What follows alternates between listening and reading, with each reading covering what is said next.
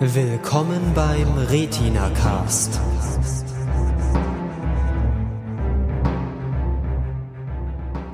Hallo und herzlich willkommen zum Retina Cast. Heute geht's um House of Cards, der neuen von Netflix produzierten Serie. Und mit mir im Studio sind. Ich bin Phil. Ich bin Chef. Ich bin Lukas. Und ich bin Marcel. Ähm, ja, äh, House of Cards. Es ist ein bisschen ungewöhnlich, wie diese Serie so entstanden ist. Chef, sag ja, doch mal Marcel, was. die Serie ist, un ist unheimlich äh, ungewöhnlich entstanden.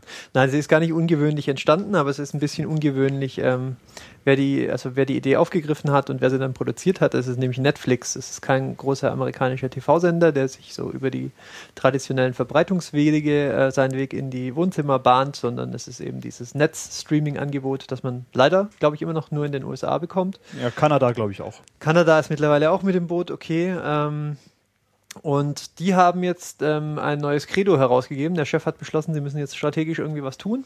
Hast du beschlossen? Und, hä? Hast du beschlossen? Nein, nein, das, äh, Das der hat der der Chef Netflix-Chef. genau, der also, Netflix-Chef hat das Der besprochen. Herr Netflix. Ja. Und der hat Ja, gesagt, ähm, sie wollen schneller HBO werden, als HBO Netflix werden kann. Und ähm, das ist jetzt der Versuch, das umzusetzen. Ähm, das heißt, ähm, sie haben jetzt ihre eigene Serie produzieren lassen, die auch sehr hochkarätig besetzt und mit viel, viel äh, Budget. Ich glaube, ich habe mal sowas von 150 Millionen gelesen äh, ja, so für die Ecke. Serie, die wir 100, jetzt reden. Ja. Echt so viel, das ist schon Genau, das viel ist Geld. ziemlich viel Geld für eine Serie und es ist nicht so, als ob die irgendwie mit optischen Reizen äh, übermäßig protzen würde. Das heißt, die Kohle ist auch in erster Linie in das Skript und vor allem in die Schauspieler gegangen. Denn da haben wir ja gleich äh, einige hochkarätige. Äh, allen voran natürlich Kevin Spacey, den, den ich glaube ich noch nie in einer Serie irgendwie als ein regulärer Cast-Member gesehen habe.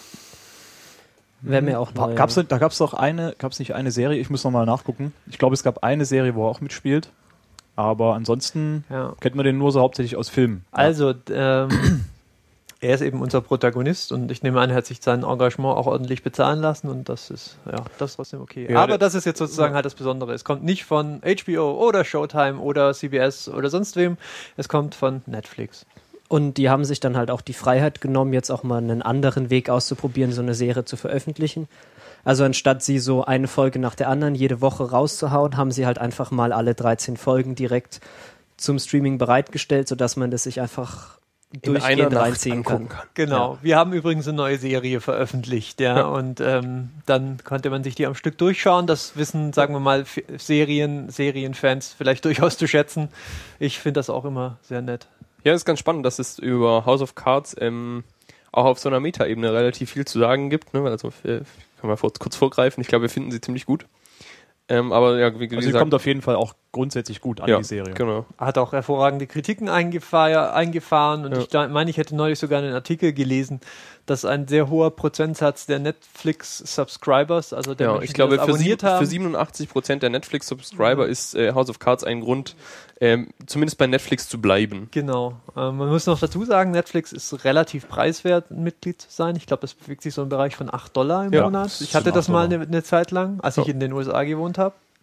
Und ähm, ähm, also es ist jetzt nicht übermäßig teuer, es ist nicht wie HBO, was irgendwie dann 30 Dollar plus dafür bezahlt. Aber es ist halt interessant, dass so eine einzige Serie ähm, schon, schon bewirken kann, dass das so viele Leute sagen. Ja. Naja, Das ist ja auch kein Problem. Also ich habe mir jetzt auch ähm, mein Netflix-Abo wieder erneuert, Mhm. weil man das läuft ja monatlich. Man kann einfach einsteigen, wieder aussteigen, wie Ja. man möchte. Und ich habe jetzt einfach dafür das Netflix-Abo wieder aufgemacht, einmal 8 Dollar reingeschoben. Mhm. Und da kann ich mir die Serie jetzt anschauen und nebenbei den ganzen anderen Kram, die Filme und die Serie, die Netflix sonst noch so. Müssen wir vielleicht noch für unsere Zuschauer dazu sagen, dass das äh, in Deutschland auch nach wie vor, selbst wenn man willig ist, äh, willens ist, das dafür zu bezahlen, das nicht ohne technische Tricksereien hinbekommt, das Abo ähm, ja von hier aus zu aktivieren und, äh, und am Laufen zu haben. Nehmen Ähm, die überhaupt eine deutsche Kreditkarte? Sie nehmen deutsche Manche. Kreditkarten, aber ja, manche. Ja. Also die, die, die ich probiert habe, haben funktioniert.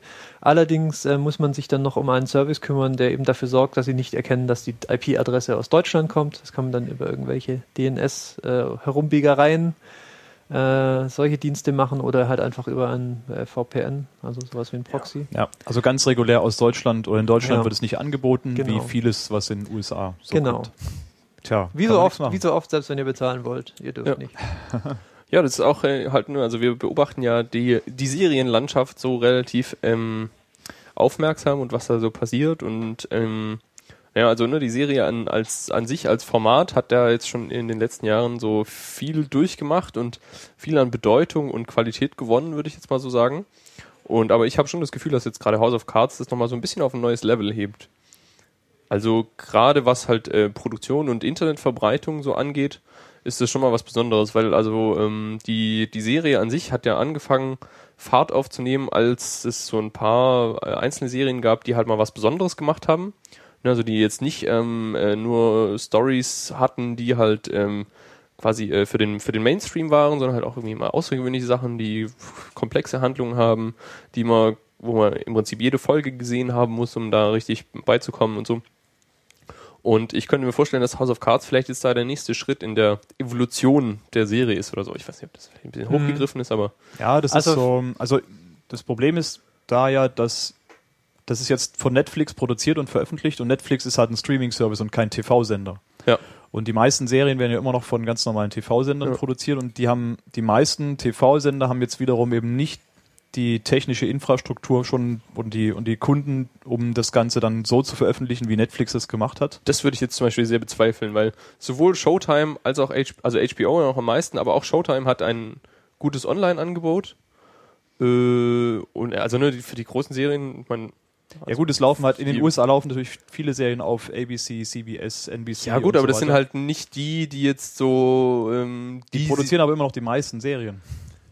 ja, aber Ja, halt nicht nicht die guten. Also ne, ähm, Ja, die, aber die ich meine, rein, rein um, um da einen Trendwechsel zu sehen, ist es halt schon, also die, die Fernsehserie, Fernsehsender werden natürlich anfangen, und das merken wir ja, Ja.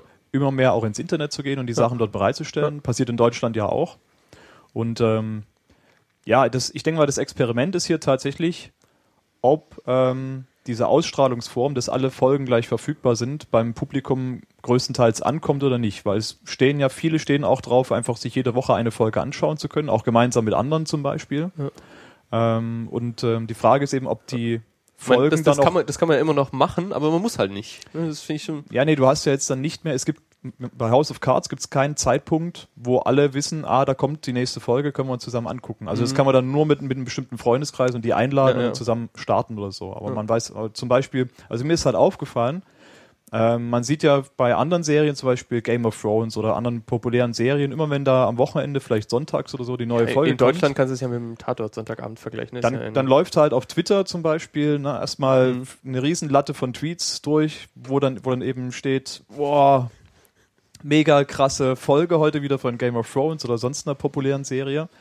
Und dieses gemeinsame ähm, ja, Erleben von neuen Folgen oder von Serien, das nimmt da natürlich ab. Und die Frage ist, wie da die Akzeptanz oder auch der Bedarf da ist. Wenn der Bedarf wirklich da ist, dann ähm, wird sich das natürlich auch durchsetzen. Ähm, ich glaube, das ist auch nicht nur eine Frage der Zuschauerakzeptanz, sondern in, erster Linie eins der, der Verwertung der Serie. Ja? Ähm, die wollen alle Geld verdienen. Und ähm, das bietet sich jetzt für Netflix an. Die haben einfach eine feste Subscriber-Basis. Ja, die verdienen ihr Geld damit, dass ihnen Leute jeden Monat Geld überweisen. Und ähm, Showtime und HBO haben dasselbe Konzept. CBS, NBC und wie sie alle heißen, die haben halt ein anderes Konzept. Ja, die müssen sich über die Werbung finanzieren. Ja. Und ähm, ob das Internet es da schon so weit ist, dass man wirklich eine Serie, eine, eine äh, ja, erstklassige, eine Primetime-Serie produzieren kann, die einfach ins Netz stellen und dann von den Werbeeinnahmen ähm, leben kann, die dann das Netz generiert, das ist halt die große Frage. Wahrscheinlich sind wir da halt noch nicht. Insofern ist das vielleicht weniger eine Frage, als ob das die Zuschauer wollen. Die Zuschauer wollen das ganz sicher. Ähm, als eine Frage, inwieweit das, das Modell, diese Serie, dass die Serie dann ihre Produktionskosten wieder reinspielt, ob, ähm, ob das eben tragfähig ist. Ähm, und das wird dann wahrscheinlich eher ein Kulturkampf der, wie soll man sagen, der, der Pay-TV-Sender gegen die, gegen die regulären, gegen die äh, Sender mit klassischem Einnahmemodell. Aber ich denke mal, da entscheidet dann doch auch wieder der Zuschauer, wenn nämlich dann die Serie oder die Sender mit dem werbefinanzierten Modell merken, dass die Sender mit dem Abo, mit dem Abo-basierten Modell ähm, haufenweise Leute kriegen, die ihnen das Geld hinterher schmeißen, dann steigen die da ein. Ne? Das ist Ja, müssen wir halt sehen. Ähm, klar, für, H äh, für, für äh, Netflix war das jetzt wahrscheinlich in erster Linie mal eine ganz große Image-Kampagne. Ja. Ähm, wie, ich bin mir relativ sicher, wenn, wenn die mal umrechnen würden, wie viele Leute sie jetzt dazugekriegt haben ähm, durch, die, durch die Serie, wird sich wahrscheinlich immer noch nicht gelohnt haben. Aber sie sind jetzt natürlich erstmal wieder im, wieder im Gespräch. Und, Die äh, kriegen jetzt erstmal das Geld von Investoren hinterhergeschmissen. das kann durchaus sein, ja. Okay. Aber das ist auf jeden Fall ein spannender Aspekt an der Serie, weil es einfach ein ganz anderer Weg ist, sowas mit dem Content umzugehen. Genau. Und jetzt reden wir aber auch noch ein bisschen inhaltlich über die Serie. Ach, naja. Es ist, was ich auch ganz interessant fand, ist, dass sie ja auch jetzt überhaupt nicht gezwungen waren, irgendwie immer die gleiche Zeit für die Folgen zu brauchen. Also Mhm. die variieren auch nicht das war sehr jetzt auch stark. noch was, was ich auch noch, genau, was Also Aber die Laufzeit der die einzelnen Laufzeit Folgen? ist irgendwie Ja. zwischen so einer Dreiviertelstunde und so 55 Minuten oder so. Ja. Was ja auch schon mal so ganz cool ist, weil dann braucht man halt nicht so, wenn man irgendwie noch zwei Minuten zu erzählen hat, braucht man jetzt nicht irgendwie sch- zwangsweise Schluss zu machen und irgendwelche Szenen zu streichen, sondern man kann dann noch so ein bisschen länger erzählen, wenn man Lust hat. Ja, das ist mir auch aufgefallen, ähm, weil ich dann natürlich versucht habe abzuschätzen, wie lange ich jetzt brauche, um diese nächsten zwei, drei Folgen zu gucken.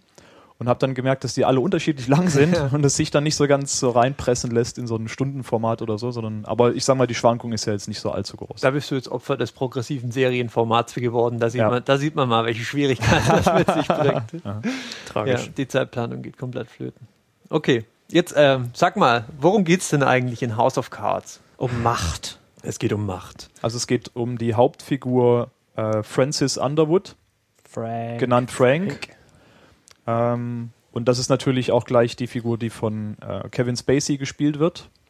Und er ist ähm, ja, Mitglied des Repräsentantenhauses ähm, in den USA, also in, einen der beiden, in einer der beiden Kammern des, äh, des Parlaments. Con Congress. Und ähm, Lukas erklärt auch mal seine Rolle innerhalb des Repräsentantenhauses, innerhalb der Demokratischen Partei. Ja. Also wir, das wir, ist, wir rufen ähm, das jetzt gegenseitig auf. Ja. Auch, auch ohne, ohne Melden wird Ja. man überraschend drangenommen. ja. Ähm, ja, das war auch tatsächlich was, wo ich am Anfang so die ersten ein, zwei Folgen ein bisschen gebraucht habe und auch die Wikipedia bemühen musste, bis ich so ganz durchgestiegen bin, was da eigentlich jetzt passiert und was er da für eine Rolle inne hat. Also genau, das äh, House of, also der, der Kongress in den USA ist, ähm, besteht ja aus äh, den Abgeordneten der einzelnen Bundesstaaten, die sind, glaube ich, in die Distrikte unterteilt und Es die haben gibt- dann jeweils einen Congressman. Ja, es gibt zwei, also es gibt im Kongress, gibt's halt einmal den Senat, da sitzt für jeden Staat, sitzen da zwei Leute drin und Ja. dann gibt's das Repräsentantenhaus, da sitzt gewichtet mit der Bevölkerungszahl mindestens ein Abgeordneter für jeden Bundesstaat, die irgendwie alle zwei Jahre oder so gewählt werden. Ähm, und was der Kevin Spacey oder halt Frank Underwood, was seine Aufgabe ist als äh, Majority Whip heißt es, er ist sozusagen dafür zuständig, sowas, sowas ähnliches wie eine Fraktionsdisziplin zu enforcen und halt dafür zu Und sorgen. Nicht nur sowas ähnliches, sondern also schon äh, relativ äh, ne, äh, na, nachdrücklich äh, eine, eine Disziplin innerhalb seiner Partei ähm, ne, dazu Also er soll generieren halt, und ähm, halt auch möglichst äh, vor den eigentlichen Abstimmungen so klar zu machen, äh, wie, wie die ausgehen wird. Genau, also er ist dafür zuständig, die Mehrheiten zu organisieren. Genau. Dass also, wenn die Ja. Partei irgendwas Genau. ähm, beschließen möchte oder Ja. über was abstimmen möchte, Ja. dass dann auch die Leute wirklich dahinter sind. Weil man, man, kennt, man kennt die USA ja so ein bisschen, der Amerikaner an sich ist gern mal ein bisschen eigensinnig. Ähm, und ne, Leute, die aus den unterschiedlichsten Teilen der USA kommen, haben auch gern mal unterschiedliche Interessen und dann geht's halt darum, hier irgendwie Gefallen einzufordern, da ein bisschen zu drohen, den Leuten Mhm. da auf die Füße zu steigen und äh, Connections spielen zu lassen, dass es kracht. Und genau, Frank Underwood ist äh, Demokrat. Ähm, die Demokraten haben, glaube ich, in dieser Situation da ähm, Die Mehrheit, die Mehrheit stellen den Präsidenten. genau und stellen den Präsidenten. was im genau, Moment ja deswegen nicht der Fall ist. Total unrealistisch. Deswegen ist er Majority Whip, also eine Mehrheit. Ja, Mehrheit das ist vielleicht wirklich noch wichtig zu Mehrheits- erwähnen. Peitscher. Ähm, diese, Maj- diese, diese Rolle der Majority Whip, weil das gibt es in Deutschland nicht, zumindest nicht offiziell und wahrscheinlich auch nicht inoffiziell. Ja, in Deutschland ist es ja. Das glaub, macht das so ein bisschen das, was der politische Geschäftsführer macht. nee, in Deutschland ist es ja eigentlich so, dass wir normalerweise so einen. Fraktionszwang haben. Ja, de facto, aber andererseits steht, steht halt äh, in unseren Gesetzen auch nochmal Ja. sowas von der Gewissensfreiheit der Abgeordneten drin. Das heißt, es ist relativ schwierig, da jetzt eine Rolle zu institutionalisieren. Ja, und es ist sozusagen halt- das es- Gegenteil von dem es ist halt auch drin öffentlich, öffentlich durchaus umstritten, ne? Ja. oder also auch kritisiert, dass es halt das überhaupt manchmal so gibt. Ne? Das, Richtig. Also und in den USA ist es halt einfach scheinbar so akzeptiert und ne, Genau. gibt sogar jemanden, der da fest dafür zuständig ist. Also das gibt hier nicht, aber es ist trotzdem wichtig zu wissen, dass es das in den USA gibt und dass, Ja. dass es da auch offen gibt, weil gelegentlich kommt halt mal vor, dass er dann, dass er dann zwei so Abgeordnete so zurechtbügelt und man fragt, man sitzt dann da, so da warum lassen sie sich das bieten? Ähm, und die Antwort findet man dann halt in Wikipedia, weil das halt sein Job ist. Und, äh, Ja, aber er hat auch Job ist, keine das Macht, um sie wirklich dazu zu zwingen, das zu machen. Er kann Mhm. nur so Gefallen Ja, einfordern der, und drohen. Ja, der hat halt schon, schon also die, Das ist die, schon die krasseste. Schraube ist halt eigentlich das Geld, ne? Also er kann halt immer sagen, so, ja, ähm, wenn ihr von der Partei für eure nächste Kampagne Geld haben wollt, dann äh, macht mal lieber, was wir sagen. So. Ja. Und natürlich, und ähm, da sind wir jetzt vielleicht beim Kern der Serie, ähm, Frank Underwood hat eben auch noch die eine oder andere andere Idee, wie er, wie er ähm, seinen Hofstaat organisiert und wie er, wie er die Leute auf Disziplin bringt. Und er ist damit, ja, das ist vielleicht der Punkt der Serie, halt auch irgendwie ein Meister. Also er ist natürlich nicht umsonst in diese Position gekommen, sondern weil er eben einfach auch gut äh, das Spiel beherrscht, Mhm. das Kartenspiel. Ähm, und äh, hat natürlich auch das Talent, dann entsprechend die Leute zu überzeugen, zu beeinflussen, wie auch immer, um zu bekommen, was er möchte. Ja, also und was jetzt in dieser Serie passiert, um mal darauf zurückzukommen. Genau, Ist erklär das- doch mal, wie es losgeht. Genau, Was- ist das eher, also es wird der neue Präsident gewählt, äh, ein Demokrat, äh, heißt glaube ich, äh, ich habe den Namen gerade vergessen. Wa- irgendwas, Wa- Walter? Mr. President. Mr. President, er wird auf jeden Fall gewählt und ihm und dem Frank wurde vor der Wahl im Prinzip versprochen, ähm, dass er Secretary of State wird, wird, also sowas wie ein Außenminister, nur halt mit ein bisschen, noch ein bisschen einem schöneren Posten. Ähm, und er wird dann aber einfach knallhart übergangen und hintergangen sozusagen und beschließt dann einfach Rache zu schwören und ähm, einfach die alle Leute, die alle Leute so lange wegzuintrigieren, bis er selbst dann an der Macht ist. Und das Ja. ist dann so im Prinzip, was er dann in den Rest der Serie macht. Er will Präsident werden. Ja. Ja. Ja, oder zumindest halt ne, weiter nach oben irgendwie. So weit wie es geht. Genau, Ja, das ähm, ist dann äh, relativ interessant auch. Das, ähm, äh, ja, da kann man jetzt nicht so zu viel verraten. Das ähm, Ja, man kann schon en- sagen, entfaltet sich so im Lauf der Serie, aber auch was da so schief gegangen ist und ne, was da so, wie, wie sein Plan war, die, diese, diesen Secretary of State Posten zu kriegen. Also was ja dann eigentlich die ganzen Folgen über passiert ist, ähm, dass er natürlich verschiedene ähm, Projekte, ich sage mal, in Angriff nimmt. Äh, das größte Projekt zum Beginn ist ja erstmal ähm, ein neues Gesetz zu bringen. Ja, wobei man muss schon noch mal ein bisschen, bisschen weiter ausholen. Also ist, der Startpunkt oder Auslöser ist ja schon diese Sache, dass er halt nicht diesen Secretary of State Posten kriegt und darüber schon ziemlich angepisst. So, also ne, äh, hat er auch schon sehr viel Selbstbeherrschung, aber man merkt schon so tief drin, ähm, ja, da äh, ist er sauer und ähm, da ist irgendwie ein Plan in seinem Kopf, wie er jetzt ähm, dieses, ich weiß nicht, man kann es schon Rache nennen teilweise, aber wie er da halt, ähm, Frank Underwood ist halt, glaube ich, so ein bisschen der Prototyp des Parteikarrieristen und auch des Machtmenschen. Ähm, das geht ganz tief rein, bis, bis hin in sein Privatleben. Da reden wir vielleicht gleich über die, über die nächste Person, die da in Frage kommt. Aber ich glaube, er wird dargestellt, ähm, in der ersten Staffel zumindest, als einer, der ganz klar irgendwann in seinem Leben den Plan hat, ähm, oder vielleicht schon ab, was weiß ich, frühester Jugend, dass, dass er halt Macht möchte und quasi alles tut, um diese Macht zu erreichen. Das macht ihn jetzt nicht zum Klischeebösewichten in diesem Fall, aber ich glaube, seine Ausrichtung ist relativ klar. Ähm, das ist die Macht, um die es ihm geht, das ist, das, das ist sozusagen sein Job und sein Leben ist darum ausgerichtet. Ähm, und alles, was ihn dann eben dabei hindert, mehr Macht zu bekommen, das äh, Muss weg. das, äh, genau, das muss eben, ja, äh, behandelt werden, bis es, bis es eben nicht mehr im Weg ist. Ja, und den Weg, den er dann halt wählt, ist ja, also er hatte ja im Prinzip vor dieser Wahl einen relativ sicheren Weg, jetzt an seinen Secretary of State Posten zu kommen und da schon mal relativ gut aufgestellt zu sein.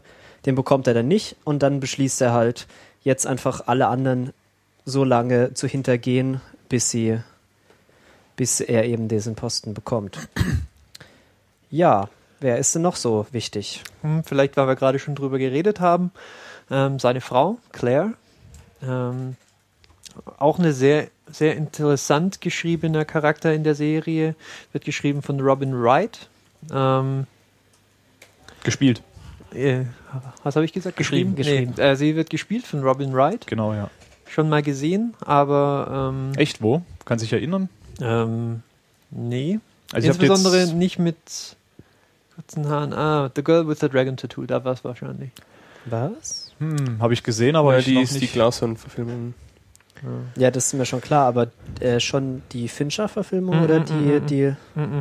Ähm, Serie, glaube ich. Ah, okay. Ähm, Also mir war die neu in Nee, House das of ist die Cards. Fincher-Variante. echt? Ja, das ist interessant, weil auch Okay. nur diese, ähm, da kann man Hm. gleich bei der nächsten, bei einer der nächsten Hauptpersonen nochmal ein bisschen ausholen, diese äh, Vergangenheit von David Fincher, der diese Serie, ähm, weiß gar nicht, was ist denn seine offizielle Rolle? Executive Producer oder so? Also er hat die ersten beiden Folgen halt äh, directed genau, also Regie geführt. und dann Ja. äh, später dann ist er, glaube ich, immer als Produzent. Ja. Äh, Genau, also äh, Claire Underwood.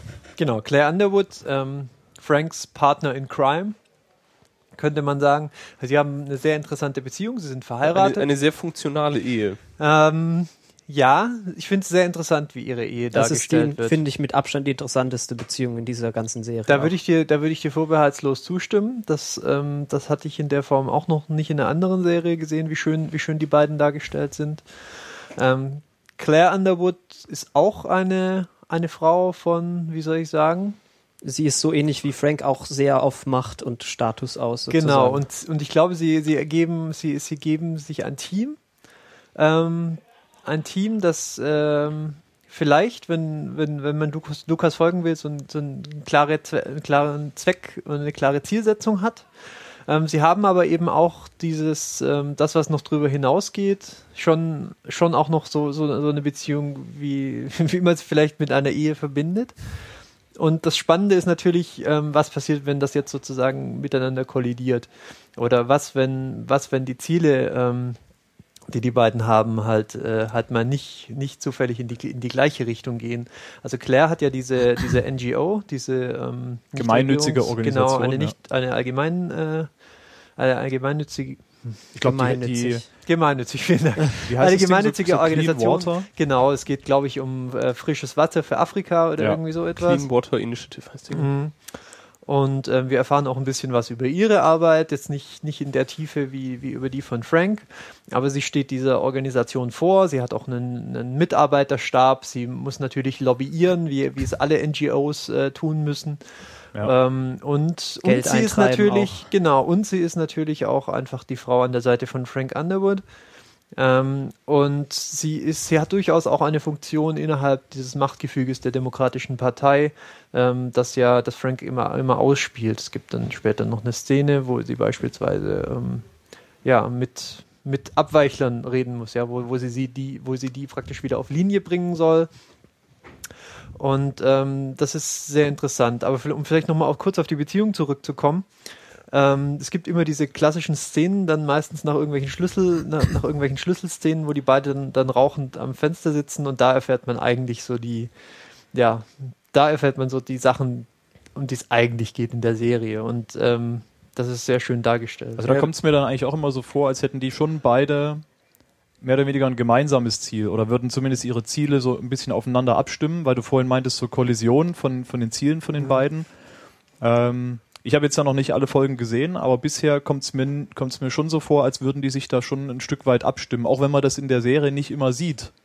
Aber man, man hat so, man bekommt immer so mit, die haben ein gemeinsames Ziel oder gemeinsame Ziele und ähm, ja, richten ihre einzelnen Aktivitäten auch immer drauf so ein Ja, bisschen aus. Es kommt auch, glaube ich, kommt auch, glaube ich, mehr als einmal vor, dass sie ihre, also dass der die Position des einen dem anderen zugute oder zum Ja. Nutzen wird. Ne? Ja, und sie sind halt auch tatsächlich, man hat auch irgendwie das Gefühl, dass hinter diesem ganzen Opportunismus und gegenseitig sich die Bälle zuspielen, gibt es auch irgendwie sowas wie die tatsächliche Liebe oder so zumindest gegen, großer gegenseitiger Respekt. Also die scheinen dann doch immer sich dann irgendwie zu verstehen und sich auch wirklich dafür zu interessieren, was mit den anderen so passiert. Das ist dann immer sehr schön, weil die ja sonst in ihrem täglichen Handeln sehr sehr gefühlskalt auch agieren und an diesen Stellen merkt man dann doch, dass es halt schon auch Menschen sind, auch wenn sie es ganz gut in ihren eigenen vier Wänden verstecken. Ja. Ähm, Claire Underwood ist außerdem auch einfach, ähm, wie soll ich sagen, Franks Beraterin in vielen, in vielen Fällen. Ähm, jemand, ähm, der, ja, wo er, an, an der er seine Gedanken mal abprallen lassen kann und mal, und, und sie hat dann meistens auch sehr, sehr konkrete ähm, Lösungsvorschläge. Ja, am Anfang kam es mir immer so ein bisschen vor, als ähm, würde, würde, würde er so ein bisschen unter einem Pantoffel stehen bei ihr. Ähm, das wird, glaube ich, so in den ersten Episoden auch ein bisschen so dargestellt. in einigen Situationen, aber man, ist, man kommt schon relativ schnell dann dahin, dass man sieht, dass die schon, also habe ich bisher zumindest das Gefühl, so gleichberechtigt sind in dieser Beziehung. Ja. das ist dann das dann schon auch was, wo House of Cards halt auch wieder seine Qualität zeigt, weil sich in die, diese Beziehung zwischen den beiden auch viel durchmacht im Laufe der ersten Staffel Mhm, und da ja. sich viel verändert, Mhm. Ja. viele Aspekte irgendwie zeigt. Also was ich auch total faszinierend fand, ist, dass sie tatsächlich völlig entspannt auch darüber hinweggehen, über irgendwelche außerehelichen Seitensprünge und sonst Genau, was. also das ist dann zum Beispiel, das war so ein Punkt, wo man dann äh, merkt, wie funktional diese Ehe teilweise dann doch ist. Ähm, da kommt dann nämlich auch gleich der, der, der dritte Hauptcharakter ins Spiel, den ich mit am interessantesten finde. Genau. Weil Frank ähm, rekrutiert sich nach relativ in kurzer Zeit Folge, glaube ich schon. ja, eine Reporterin, die zu diesem Zeitpunkt beim Washington Herald ähm, arbeitet. Ja, wobei rekrutieren stimmt ja nicht so ganz, weil sie kommt ja Oh. eigentlich zu ihm. Ja, aber die, die Abhängigkeit ist, glaube ich, schon eher so in die andere Richtung. Ja, aber Ja. es wollen beide. Genau, also es ist äh, die junge Journalistin Zoe Barnes, die da bei diesem, beim Washington Herald arbeitet, gibt es äh, fiktive Zeitung. Ähm, genau, und äh, ich weiß gar nicht mehr, wie genau passiert ist, dass er, dass die in Kontakt kommen, Ja, sie geht zu ihm nach Hause.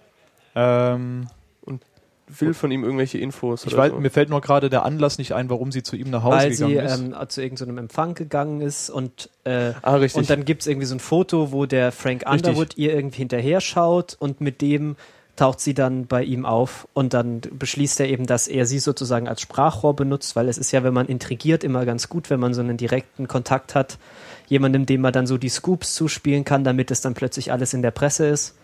Ähm, und so, so fängt diese Beziehung zwischen den beiden dann halt Mhm. an. Ja, also sie haben eine zweigleisige Beziehung. Einerseits ähm, auf einer auf einer funktionalen politischen Ebene, ähm, sie als äh, Vertreter der, der Presse und er eben in seiner beschriebenen Rolle als Majority Whip und andererseits haben sie auch einfach noch eine persönliche, äh, intime Beziehung.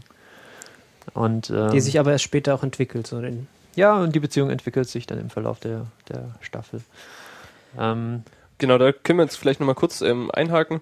Genau, weil nämlich zum Beispiel die Zoe Barnes wird von Kate Mara gespielt und die wiederum ist die Schwester der Hauptdarstellerin aus dem Girl with the Dragon Tattoo.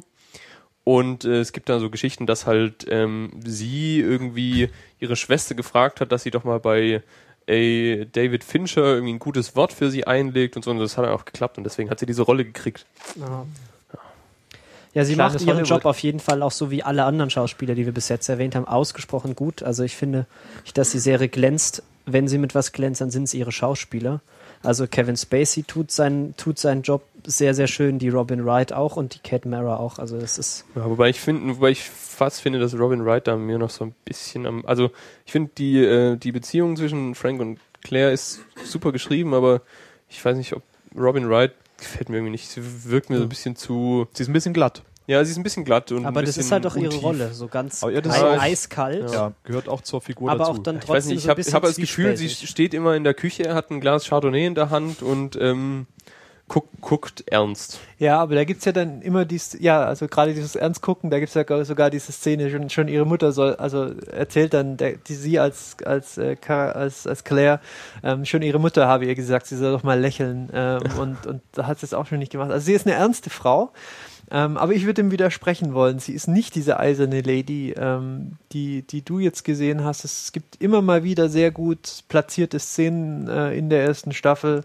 wo man eben merkt, dass sie, dass sie eben nicht gefühlskalt ist. Es gibt da, ähm, ja, vielleicht können wir da näher, nachher nochmal kurz drüber reden, so ein paar auch auf einer persönlichen Ebene stattfindende Szenen, wo man zumindest hinterher sieht, dass das nicht spurlos an ihr vorübergeht und auch ähm, das, was in der ersten Staffel dann passiert. Ähm, sie ist ja dann auch mal irgendwie so für ein, zwei Folgen äh, mal nicht in Washington und so. Da sieht man schon, das ist alles, ja, es ist alles vielschichtiger, als es zuerst den Eindruck hat. Sie ist dieser Machtmensch, sie ist auch sicherlich jemand, der über Leichen geht, um, um, um irgendwelche Ziele zu erreichen.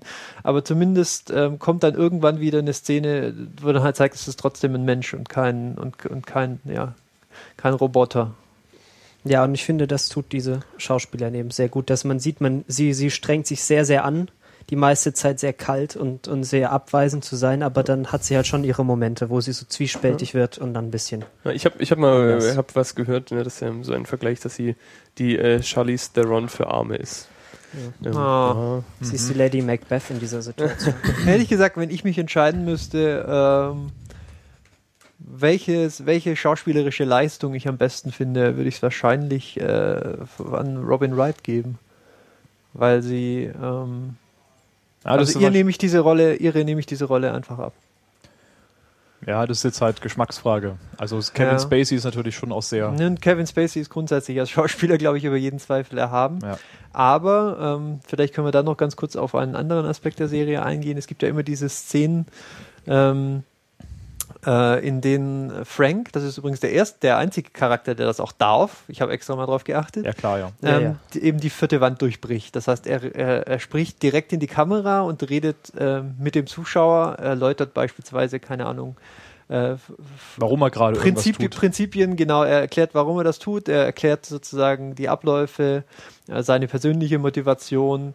Und das sind, das ist, ganz, das ist ja immer so eine komische Situation, das ist auch nicht alltäglich in Serien oder man Ja. sieht das zumindest nicht so sehr oft. Und wenn er das sagt, dann ist es natürlich auch, ich sag mal, nur für den Zuschauer und die anderen Figuren bekommen das in dem Moment dann eben Genau, gerade das nicht ist mit. Also so ein bisschen ja. friert die Szene dann immer so Und es findet ein. ohne Cut statt. Das ist, Ja. der, das ist schon fast der interessante Teil und auch der aus, na, wie soll ich sagen, technischen, schauspielerischen Sicht interessanten Aspekt, dass, die, dass diese Fourth Wall-Szenen ohne Cuts stattfinden. Das heißt, ähm, er spricht gerade mit, irgendeinem, mit irgendeiner anderen Figur in der, in der Serie, er spricht mit dem Präsidenten, keine Ahnung. Und ähm, er bringt einen Satz zu Ende und er dreht sich plötzlich um und der Präsident setzt sich an seinen Schreibtisch und macht irgendwas und in der Zeit redet er dann mit dem, mit dem, äh, mit dem Zuschauer. Das ist was, was ganz, ganz, ganz, ganz furchtbar schief gehen kann, funktioniert aber ganz gut. Ist super, finde ich. Ja. Das finde ich, sind, das sind mit einer der bemerkenswertesten Mhm. oder intensivsten Momente in dieser Serie, weil sie machen es halt tatsächlich so gut, dass ähm, man auch das Gefühl hat, in so einer privaten Sphäre mit ihm zu sein, weil ne, es ist immer so, dass niemand in direkter Nähe ist und man hat das Gefühl, so ne, er redet mit einem und niemand anders lauscht. Ja, man ist quasi so eine unsichtbare Person, Genau, und er lässt, er lässt steht. einen an seinen Gedanken teilhaben Ja. und so, und das finde ich macht was sehr intim wirkendes irgendwie. Und vor allem ist es dann auch dann ganz gut, wenn er später auch nicht mal mehr was sagen muss, sondern er unterhält sich so mit einem, dann hält er kurz inne, zwin- zwinkert so in die Kamera, macht dann so weiter oder macht einfach nur so einen herablassenden Blick, dass man einfach Ja. sieht so, Verdreht oh, einfach mal die Augen oder so. weil das ist ganz gut, weil er muss sich ja immer sehr beherrschen, so den, die ganze Zeit und so kann man sozusagen auch hinter die Fassade gucken, während er gerade irgendwie dem Präsidenten irgendwelche Lügen erzählt. So. Richtig. Und ähm, wie gesagt, gerade gerade wenn man das schauspielen muss, ist es ja nicht einfach, weil man darf, man muss sozusagen in diesem Moment die Rolle brechen, die man eigentlich innehat, aber man, man schlüpft gleich in die nächste, nämlich in die in die des Erzählers. Ja, die Stimme könnte ja auch aus dem Off kommen. Das ist ja eine eher eine eher gebräuchliche äh, Mechanik äh, in, in, in Serien, dass das halt, halt noch eine Erzählstimme dazu gibt und die erklärt ein bisschen was, dass man das dann auch noch den Hauptdarsteller machen lässt. Äh, in der Szene ist ganz interessant. Das, das, das fällt und äh, der, das steigt und fällt oder steht und fällt, sagt man. Das steht und fällt natürlich irgendwie mit, äh, mit, dem, mit dem Talent des Schauspielers, ob der dann seine, seine Rolle, seine, seine, äh, die Szenen trotzdem noch auf die Reihe kriegt. Er schafft das, aber ähm, jetzt das Aber, und wir sind ja hier übergeleitet über, die, über den Geschmack, wer seinen Job am besten macht. Das ist natürlich immer so ein bisschen eine müßige Diskussion. Ähm, aber ich glaube, dass Frank in dieser Rolle manchmal zu, zu klischeeig rüberkommt. Ähm, Kevin Spacey hat auch diesen bestimmten Tonfall, in dem er alles in dieser Serie tut und beschreibt. So ein bisschen Und herablassen. das ist dieser etwas arrogante, erklärende, überlegene Tonfall des Gewinners, dessen der alle Fäden in der Hand hält. ja, das hat so diese Superhelden ähm, Schablone, sage ich mal. Nee, eher so, denkt, so Ja. eine super Bösewicht-Schablone eher, oder? ja, So. Wie Und- auch immer. Genau, und wenn mich in der Serie irgendwas stört, dann ist es tatsächlich das, dass wir noch, muss ich ja sagen, noch nicht genug über Frank wissen, ähm, um, um das so vorbehaltslos, ähm, ja, also dass ich es so vorbehaltslos hinnehmen kann, weil er muss ja irgendwie in diese Rolle gekommen sein. Das heißt, er muss auch die Fähigkeit haben, Menschen für sich zu vereinnahmen. Er muss die Fähigkeit haben, ähm, Lieschen Müller auf der Straße anzusprechen und für seine Ideen zu überzeugen. Und da kriegt man immer mal wieder so kleine Streifen, wo dann eingespielt wird, dass er, ja, dass, dass er eben auch ein Talent dafür hat, irgendwie meine Rede zu halten und die dann charmant gestaltet und all das. Aber das ist mir nicht genug da drin, äh, noch nicht genug da drin. Ich will auch wissen, also wie er in diese Position gekommen ist. Wie gewinnt er denn eigentlich Leute für sich? Weil er kann ja nicht immer nur das, das kalkulierende, äh, der macht, machtvolle Penner sein. Also irgendwo, irgendwie ist, ist mir, ist mir Ja, da in es diesem es- einen Punkt die Serie noch nicht vielschichtig Da gibt's, genug. da gibt's, fällt mir jetzt spontan eine, eine Situation oder ein, ein, ein Teil der Handlung ein, wo er, da muss man jetzt gleich noch einen nächsten Charakter einführen, und zwar der relativ wichtige Rolle, die ähm, äh, Chief of Staff des Präsidenten im Weißen Haus, äh, die heißt wie Linda irgendwas? Sie, er nennt Zylinder. Genau, äh, die, wie auch äh, immer.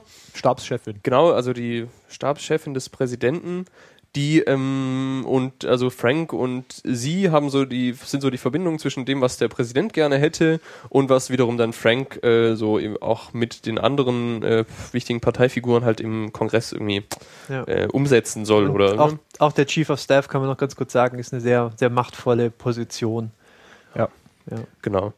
Und ähm, da Das ist gibt's eigentlich halt so ziemlich die zweitmächtigste Posi- Position in der Administration nach dem Präsidenten. Genau, und da gibt's Könnte halt, gibt's so halt, sagen, ja. sie haben ja so eine sehr professionelle und am Anfang auch, also teilweise feindschaftlich oder auch ne, schwierige Beziehung.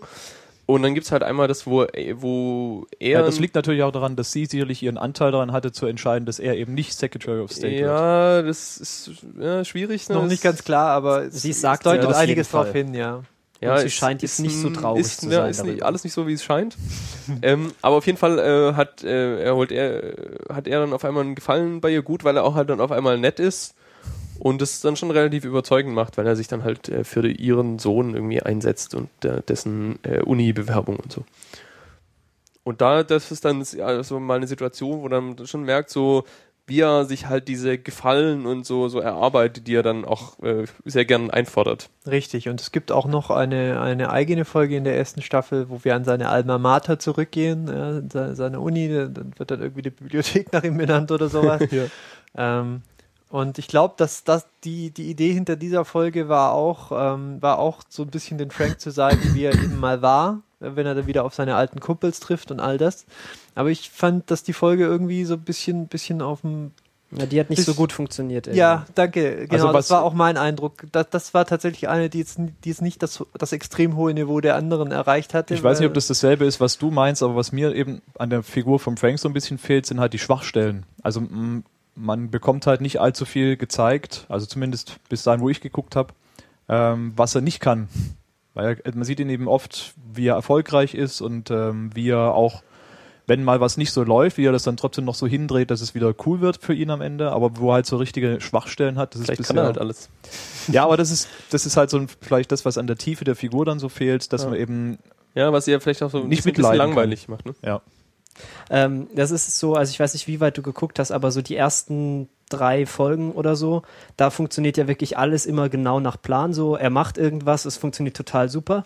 Das funktioniert halt ganz gut, um ihn irgendwie einzuführen, so Ja. als seine herablassende, überlegene Person. Aber dann so im Laufe der Staffel geht dann schon auch einiges immer mehr schief so an seinen Plänen. Er rettet es dann zwar meistens Genau, das so ein meine ich. Also es wird dann immer so hingebogen am aber, Ende, dass es. aber man sieht schon so, er kann jetzt auch nicht Wunder wirken. Und wenn dann irgendjemand sagt, nee, ich kann nicht mehr, ich mache nicht mehr, dann muss er schon auch ganz schön kämpfen, dass es noch funktioniert. ja. Ja, man kriegt dann auch mal zu sehen, was er dann tut, wenn er, ja, wenn sein Plan nicht funktioniert. Was, was, wenn, äh, ja, wenn Menschen sich nicht so benehmen, wie er, wie er vorausgesagt hat. Äh, ja, und das führt dann zu neuem, zu neuem Konflikt und auch neuen interessanten äh, Wendungen. Ja, also wenn wir eh schon bei, ähm, bei Kritik sind, also ich hatte irgendwie... Vielleicht ähm, nehmen wir noch mal einen weiteren wichtigen Charakter dazu. Ähm, ja, und zwar den äh, Paul Russo. Das ist so eigentlich der, einer der wichtigeren Charaktere in der Serie. Peter heißt er. Äh, Peter. Peter, Peter. stimmt, genau. Oh, äh, Irgendjemand oh. hat hier. Paul auf meine, auf ja, meine Notizen. Wer hat es wieder Irgendwas falsch vorbereitet? halt, ne? ähm, Peter Russo, genau, ist ähm, auch einfach ist ein ganz normaler Abgeordneter im Ja, Repräsentantenhaus. Am, am, am Anfang ist er ein ganz einfacher, genau. Genau, und ähm, der hat, so- hat so ein bisschen Probleme und ist halt prädestiniert dafür, von Frank instrumentalisiert zu werden und ist halt so einer, den er sich immer wiederholt, um verschiedene Sachen eben dann ähm, zu machen, für, sich arbeiten zu lassen.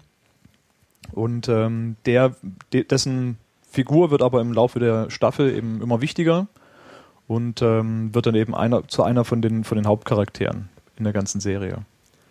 Ähm, Peter Russo, auch ganz brillant gespielt, finde ich. Corey Stroll. Eigentlich eine ganz, hat ein ganz interessantes Aussehen. Ist jetzt gar nicht das, was man so in allererster Linie mit einem mit einem Politiker, mit einem äh, Congressman äh, verbinden würde. Ähm, man kriegt dann aber auch mit, er kommt aus ja, eher einfachen Verhältnissen, hat auch Kontakte zu den ja, Hafenarbeitern eben in seinem Heimatdistrict. Ähm, also funktioniert irgendwie wieder und er spielt das ganz, ähm, ganz spannend, diese gebrochene Figur. Ähm, er wird auch gleich so eingeführt als jemand, der halt einfach ein größeres Alkoholproblem Irgendwie hat. saufen mit einer Nutte im, im Auto, so. Ja, genau. Und dann Koks. Ja, ja. Äh, gibt schon eine gebrochene Figur, aber andererseits hat, auch, hat er auch noch eine Familie und ja, er ist offensichtlich auch einfach so ein bisschen an, an seinem Erfolg zerbrochen. Ähm, sehr, sehr differenziert gespielt, finde ich. Ähm, wirklich hat noch ein paar herzzerreißende Szenen später bekommen, wo, wo man wirklich aus, aus seiner Mimik irgendwie alles ablesen kann, was, was diese, was diese, äh, wie soll ich sagen, die Kompliziertheit der, der, der, der Szene, die da einem gerade gerade gezeigt wird, ähm, wie, wie das sein Gesicht widerspiegelt, das ist wirklich ähm, ganz toll. Äh, hat mir sehr gut gefallen und er, ähm, ja, er ist so ein bisschen das Ziel äh, so doch vieler, vieler Dinge, die, ähm, die Frank Underwood ähm, dann so in der ersten Staffel nimmt. Also er, er, er versucht so Peter als seine Marionette ein bisschen zu ähm, ins Spiel zu bringen und ähm, was dann passiert, das ist schon ja toll. Also ich finde die Rolle, die Peter auch vor allem hat in dieser Serie, ist, er ist so irgendwie einer der Menschen, die nicht komplett zynisch, machtversessen und irgendwie so ein bisschen psychopathisch drauf sind. Er hat Ja. zwar auch so seine Probleme, aber er ist irgendwie dann doch so der menschliche, Ja, das ist einer der, einer der wenigen menschlichen Figuren in diesem Politikzirkus, Ja, der jetzt- dann aber halt ja. auch in dieses Machtspiel dann irgendwie so reingezogen wird und daran dann halt auch, ja. Ja, er, er, er bekommt natürlich von Frank dann ähm, gezeigt, im Rahmen dessen Machtspiele, Ja. ähm, was möglich ist, wenn man sowieso schon im, im äh, ja, Teil der Politik ist und das, da leckt er natürlich dann so ein bisschen Blut und das ist ja auch genau das Ziel dabei. Ähm, aber ich, also wenn man halt so, wenn du jetzt so sagst, ist einer von denen, die menschlich wirken, ähm, also insgesamt finde ich, und jetzt haben wir ja eigentlich auch schon alle Hauptcharaktere ähm, behandelt, gibt's halt nicht so viele Charaktere. Also gerade so ein, so ein Abgeordneter, der von Frank irgendwie mit benutzt wird oder äh, mit Frank interagiert, da gibt's so wenige, die länger als eine Episode halten oder länger als eine Szene. Das sind irgendwie, also es, ja, da, ich fänd's ganz gut, wenn einfach mehr Figuren und Charaktere da wären, wo man noch ein bisschen mehr Interaktion und auch so gerade dieses Machtgefüge im Repräsentantenhaus vielleicht noch zeigen könnte. Das passiert ja nicht, nicht ganz so ausführlich, sage ich mal. das kam mir jetzt irgendwie gar nicht so vor. Also ich hatte fast das Gefühl, dass es zu viele Charaktere gibt, die nur so gelegentlich mal vorkommen, die man dann komplett wieder vergessen hat, bis sie dann zwei Folgen später wieder auftauchen. Und dann, das ist dann irgendwie der Sprecher von da und da und irgendwie hier, der ist auch noch wichtig. Und der Frank hat mit dem irgendwann mal das ausgemacht, drei Folgen vorher. Das weiß man dann auch irgendwie schon nicht mehr. Also ich bin ganz froh, dass es nicht, nicht, noch, nicht noch mehr ist, weil Ja. diese Serie ist schon so nebenbei gucken, ist auch gar nicht so einfach, wenn da wieder intrigiert wird, wenn man auch wissen will, warum diese Intrige jetzt gut funktioniert hat. Ja, das ist richtig. Ähm, Frank hat ja auch noch dann so Helfer, die dann für ihn so ein bisschen die Drecksarbeit machen, auch mal Leute überwachen, entsprechend besuchen und all das. Das sind alles Figuren, die würde ich jetzt auch nicht so in den, in den Maincast reinzählen, aber die spielen schon noch eine wichtige Rolle und die kann, ja, die kommen vielleicht auch später, später alle noch mal ein bisschen, bisschen tiefer vor. Ich, ich denke, ähm, es war ja, also ich denke, es war nicht schlecht, dass sie, dass sie das so versucht haben, ein bisschen einzugrenzen auf, auf den Hauptcast, weil über die Leute gibt es ja alle viel zu erzählen. Ich hoffe, wir haben das jetzt so ein bisschen rüberbringen können, dass, ähm, der, dass in der Serie halt eigentlich keine Abziehbilder gibt, die, äh, die, die, die man irgendwie mit einem Satz zusammenfassen kann. Das sind schon alles realistische Figuren, die, ähm, Ja, die mehr als eine Schicht haben. Also insofern würde ich mich der Kritik jetzt nicht anschließen. Ähm, aber wir haben auf jeden Fall Potenzial auch, ähm, um neue, neue Leute einzuführen. Ich meine, Washington ist groß und wir haben auch Potenzial, die vorhandenen vielleicht noch ein bisschen, bisschen tiefer vorzustellen. Also du hast ja vorhin schon gesagt, dass ja Frank auch, ich sag mal, diese ähm, Spezialfunktion jetzt als Figur hat, eben auch mit dem, mit dem Dialog im mit dem Zuschauer. Und ähm, weil Frank halt und natürlich auch Kevin Spacey als Schauspieler so ein großes Gewicht in der Serie hat, kriegt er natürlich auch viel Zeit. Und ähm, das reduziert natürlich automatisch dann die Möglichkeiten, andere Figuren parallel dann genauso tief zu behandeln. Also irgendwo ist halt dann auch dann die Grenze wahrscheinlich erreicht, denke ich mal. Ja, apropos Grenze, ähm, gibt's denn schon eine, ist denn schon eine zweite Staffel geplant? Die, Ja. die haben ja ähm, Netflix produziert quasi zwei Staffeln.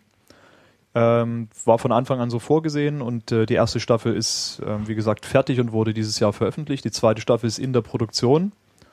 Ähm, ich habe hab jetzt noch nichts, hat jetzt jemand von euch gefunden, wann die zweite Staffel dann kommt, ob das noch dieses oder erst im nächsten Jahr dann stattfindet, weil blöderweise ähm, eignen sich ja viele Sender in den USA an, die Sachen so im Jahresrhythmus rauszuschieben. Und es wäre natürlich jetzt eine ziemlich lange Zeit bis Februar 2014. Hm, Weiß ich leider nicht, nee. Ähm, aber bevor, wir's, bevor wir das oder bevor ich das vergesse, ähm, ein schönes Element in der Serie, so stilistisch finde ich, ist ähm, das mit den SMS. Ja, da war ich äh, spontan sehr an Sherlock erinnert, Mhm. die das so das erste Mal gemacht haben, aber das machen sie auch schön, dass sie halt nicht dieses dämliche, ähm, also nicht, Handy nicht immer, genau, ich schaue dir aufs Handy, wobei es da auch genug äh, Fälle gibt, wo sich ähm, iPhones verhalten, wie iPhones sich eigentlich nicht verhalten können. Ähm, aber genau, sie, sonst blenden sie halt SMS äh, einfach so. Genau, also SMS Ein. sind so, als, als wäre der Fernseher quasi oder der Bildschirm, auf dem man die Serie schaut, quasi selber das Display, auf dem die Nachrichten reinkommen. Und zwar, und da gibt's auch ein paar Szenen, wo das richtig schön, also es so quasi real-time synchronisiert mit dem, was die Schauspieler machen. Das heißt, die, da tippt zum Beispiel dann jemand auf seinem iPhone gerade irgendeine Message ein und die Buchstaben tauchen eben dann zeitgleich für den Zuschauer vorne am Bildschirm in so Sprechblasen dann auf. Und das ist schon, ähm, finde ich, ist sehr erfrischend so, einfach in, um so einen Einblick in diese Kommunikation, diese nonverbale Kommunikation zwischen den Figuren zu bekommen. Ohne dass die erzählen müssen, was sie da gerade machen, bekommt man so ein bisschen einfach mit, was die gerade tun. Und da laufen ja ma- manchmal auch längere Dialoge sogar darüber. Ohne dass die ein Wort sprechen. Ne? Ja, wobei man an dieser Stelle auch mal erwähnen muss, also das Product Placement in dieser Serie ist schon off the charts teilweise. also es gibt irgendwie so Szenen, da liegen so ungefähr 15 Apple-Produkte so einfach rum, so der, jeder hat ein iPad, dann liegt noch Ja. ein iPad auf dem Tisch, noch ein iPhone, noch ein iPhone, in dem Hintergrund Ist mir steht jetzt gar nicht aufgefallen, wahrscheinlich, weil es bei mir so zu Hause aussieht. iMac. Ja, Aber ich finde es jetzt auch gar fand nicht. ich dieses, ähm, oh, ist das hier eine PS Vita? Ja, ja, oh, toll, ja, so eine muss ich auch haben. Das ist mir aufgefallen. Das, also das PlayStation Product Placement ist mir dann aufgefallen, aber das mit den äh, Apple-Produkten jetzt wieder gar nicht. Es gibt so weil, einen schönen weil das aus meiner Sicht irgendwie. schon, schon die Realität auch abbildet. Viel, die, viele Leute gerade Zumindest die, in den die, USA, ja, da, da muss man teilweise schon eine Weile suchen, bis man mal was anderes Genau. findet. Viele haben einfach ein iPhone oder ein Ja. Mac und dann ähm, ist das wahrscheinlich auch einfach so. Ob die jetzt wirklich ob im, die Politiker in ihren, Kom- in ihren genau, in ihrer täglichen Arbeit die modernsten iMacs überall im Büro rumstehen haben, er irgendwie ein MacBook Air benutzt und dann die Hälfte seiner Arbeit noch auf dem iPad erledigt. Weiß Aber er nicht. immerhin, immerhin benutzt er ganz stilecht auch ein Blackberry. Also. Aber ja, ähm, das ist jetzt, finde ich, jetzt nicht so eine tragische Kritik. Also Ja, aber auch sonst, ich weiß nicht, das haben wir jetzt noch gar nicht so richtig angesprochen. Ähm, stilistisch ist sie ganz schön. So, also jetzt auch ähm, so vom vom vom vom äh, Schnitt her, von der vom vom Tempo und so. Also Also von den Produktionswerten fällt sie zumindest nicht ab gegenüber Ja. dem, was man sonst so gewohnt Also ne, ist. sie hat, sie hat äh, keine aufregenden Animationen oder irgend sowas, aber ähm, also ist irgendwie poliert, So, ein bisschen, also so Fincher-mäßig, so ein bisschen dunkel, äh, aber auch sehr, sehr poliert, irgendwie so ein bisschen Kino-Look, wie man es eigentlich Ja, von den ja, modernen sehr. Serien gewohnt ist. also irgendwo inzwischen. müssen die 150 Millionen ja dann Ja. doch hingegangen sein und das haben sie auf jeden Fall in die Technik gesteckt und auch dann eben in die Leute, die wissen, wie man damit umgeht. Ja. Ja. Was, du, also es gibt sind ein dir paar Sachen, Schwachstellen aufgefallen? Ja, es gibt tatsächlich ein paar Schwachstellen, die mir aufgefallen sind. Unbedingt zu nennen wäre da die Szenen, die sich im Oval Office abspielen. Das ist zwar einerseits mal ganz nett, weil man auch mal so die, die Seite von hinten, also die, die Seite von Kamera steht hinter dem Tisch des Präsidenten. Ja, das ist normalerweise was, was man ja nicht sieht. Ähm, aber gerade die Kulisse fand ich jetzt nicht so toll, weil da, das ist so dieses, dieses klassische Hollywood-Klischee, ähm, Kamera filmt zum Fenster raus und in dem Fall sind die Fenster sogar aus Milchglasscheiben, wahrscheinlich damit man nicht sieht, wie scheiße der Hintergrund gemalt ist. Echt? Ja, ja, Was das, dir alles auffällt. nein, nein, wirklich, weil da, da spricht der Präsident äh, mit, mit Frank und der Mhm. und der und Linda. und Linda, Chief of Chief of Staff. Ähm, und ich kann nicht aus dem Fenster rausgucken, weil, weil da Milchglasscheiben drin sind, aber da sind keine Milchglasscheiben Also drin. ich habe da nicht aus dem Fenster rausgeguckt. Ja, ja, doch, Figur- also das ist jetzt was, Das mir- letzte Mal, als ich im Oval Office war, waren da Ja. auch keine Hilfsleistungen. genau. Ähm, ja, das ist halt was, was mir aufgefallen ist. Also so die, die Kulisse ähm, das ein oder andere Mal. Also du wirfst der Serie jetzt vor, dass sie nicht ins Oval Office gegangen sind, um die Szenen da zu drehen. Nein, ich werfe der Serie vor, dass dass, sie nicht mehr Geld dafür ausgegeben dass sie, dass sie sie, kein nicht, Geld für den dass sie keinen hatten. einstelligen Blick aus dem Weißen Haus gefunden haben mit einer Fototapete dran. Das haben sie in Star Trek Next Generation schon hingekriegt, sowas zu malen. Dann müssen sie das, dann müssen sie das bitte schön in einer 150 Millionen Dollar Serie auch hinkriegen. Das ging halt Nein, aber alles das für, ist- das, für das Kevin Spacey äh, Ja, Budget drauf. Kev für, für den Kevin Spacey äh, Catering ging das drauf. ähm, aber nein, das ist natürlich jetzt ein ganz kleiner Kritikpunkt. Aber ähm, ja, es gibt auch sehr viele schöne Szenen, beispielsweise wenn Frank dann, ähm, er hat so eine Stammkneipe, könnte man sagen, Ja. Mhm. wo er immer was Rippchen essen geht. Genau. Ja, Ähm, totes Tier. ja, auch gerne mal, auch gerne mal morgens, bevor der gute Mann eigentlich öffnet und so. Ähm, das, das hat dann auch wieder was sehr Bodenständiges. Das ist auch einfach, ja, offensichtlich eben in, in diesem Stadtteil ähm, in Washington gefilmt.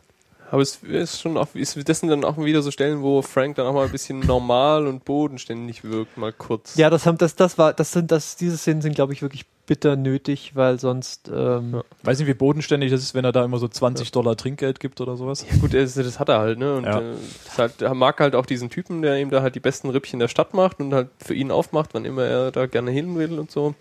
Und aber auch zum Beispiel, dass er halt sagt, ähm, er will da eigentlich niemand anderen hinbringen und so. Und, ja, Ich warte noch auf die Folge, wo es jemand anzündet und dann Krieg ausbricht. Ähm, ich habe die Serie natürlich, ähm, als ich angefangen habe, das zu gucken, mehr oder weniger für mich automatisch mit äh, The West Wing verglichen. Und ähm, ja, erst kam es mir natürlich so ein bisschen vor, spielt auch in Washington, hat auch mit den Abgeordneten zu tun, auch mit dem Präsidenten und so weiter. Aber ähm, so im weiteren Verlauf von House of Cards ist es einfach nicht so politisch wie The West Wing ist. Also The West Wing äh, stürzt sich ja jetzt schon stark auf, auf äh, einzelne Gesetzesvorhaben, auf Inhalte, auf wirklich politische Inhalte.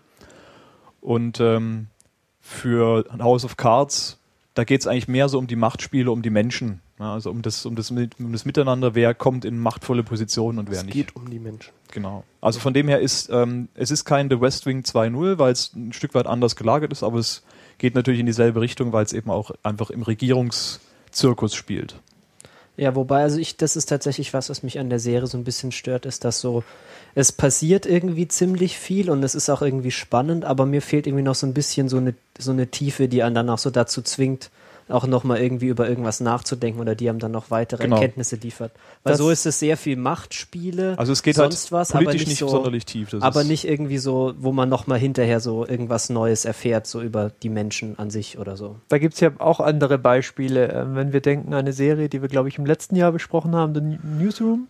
Ja. Mhm. Ähm, die hatten das ja relativ interessant gemacht. Die hatten das gelöst, indem sie quasi in, mit einem Jahr Abstand einfach tatsächlich, äh, tatsächlich passierende politische oder weltgeschichtliche Ereignisse ge äh, besprechen, ja. Das wäre natürlich nochmal eine Dimension, die auch in der Serie funktionieren könnte, ne? Wenn wir jetzt tatsächlich mal irgendeine Bill, die, die, die der Kongress halt tatsächlich verabschiedet, ähm, ähm, in, in, ins Gespräch hatten. Also ich weiß gar nicht, ob das jetzt tatsächlich vielleicht der Fall ist, aber es wäre mir zumindest nicht aufgefallen. Es ging- ja um irgendwelche, um irgendwelche Bildungs Da gab es ein Bildungsgesetz, mit dem es da losgeht. Aber da, ja. da habe ich jetzt nichts davon mitgekriegt, dass das irgendwie tatsächlich passiert wäre. Aber das wäre natürlich noch eine Möglichkeit, wie sie, wie sie dem Ganzen so irgendwie eine globale Dimension geben, wenn, Ja. wenn wir so die fiktive Entstehungsgeschichte eines beliebigen ähm, US-Gesetzes dann tatsächlich mal beiwohnen dürften und zumindest vielleicht mal äh, aus Sicht der Serienmacher mitkriegen könnten, wie, so, wie sowas denn hinter den Kulissen abläuft oder so. Das haben sie vielleicht auch ganz bewusst bisher nicht gemacht. Also ich denke mal, da ist einfach die Komplexität dann zu hoch. Ich sage mal, geschichtstreu zu bleiben Mhm. ähm, und dann vielleicht auch sogar noch Abläufe in der, in der Regierung irgendwie originalgetreu nachzubilden das- und ich glaube, das war gleichzeitig halt, eine das gute war halt Geschichte einfach zu nicht so im. Fokus. Ne? Also Ja, ich meine, nee, das es hätten sie schon hingekriegt, aber Es geht einfach um die Interaktion nicht, ja. von den Figuren da, ja. Und was die Serie halt auch nicht macht und was vielleicht auch, würde ich behaupten, weil Netflix sich noch nicht so wirklich traut, es zu machen, sie ist halt auch relativ unbissig, so im Umgang mit, mit den Politikern an sich. Und ich meine, sie ist irgendwie relativ neutral, was die Parteien angeht. Das spielt irgendwie gar keine so eine riesige Rolle, wer da was macht. Die Inhalte spielen eigentlich auch im Prinzip keine Rolle, was eigentlich passiert.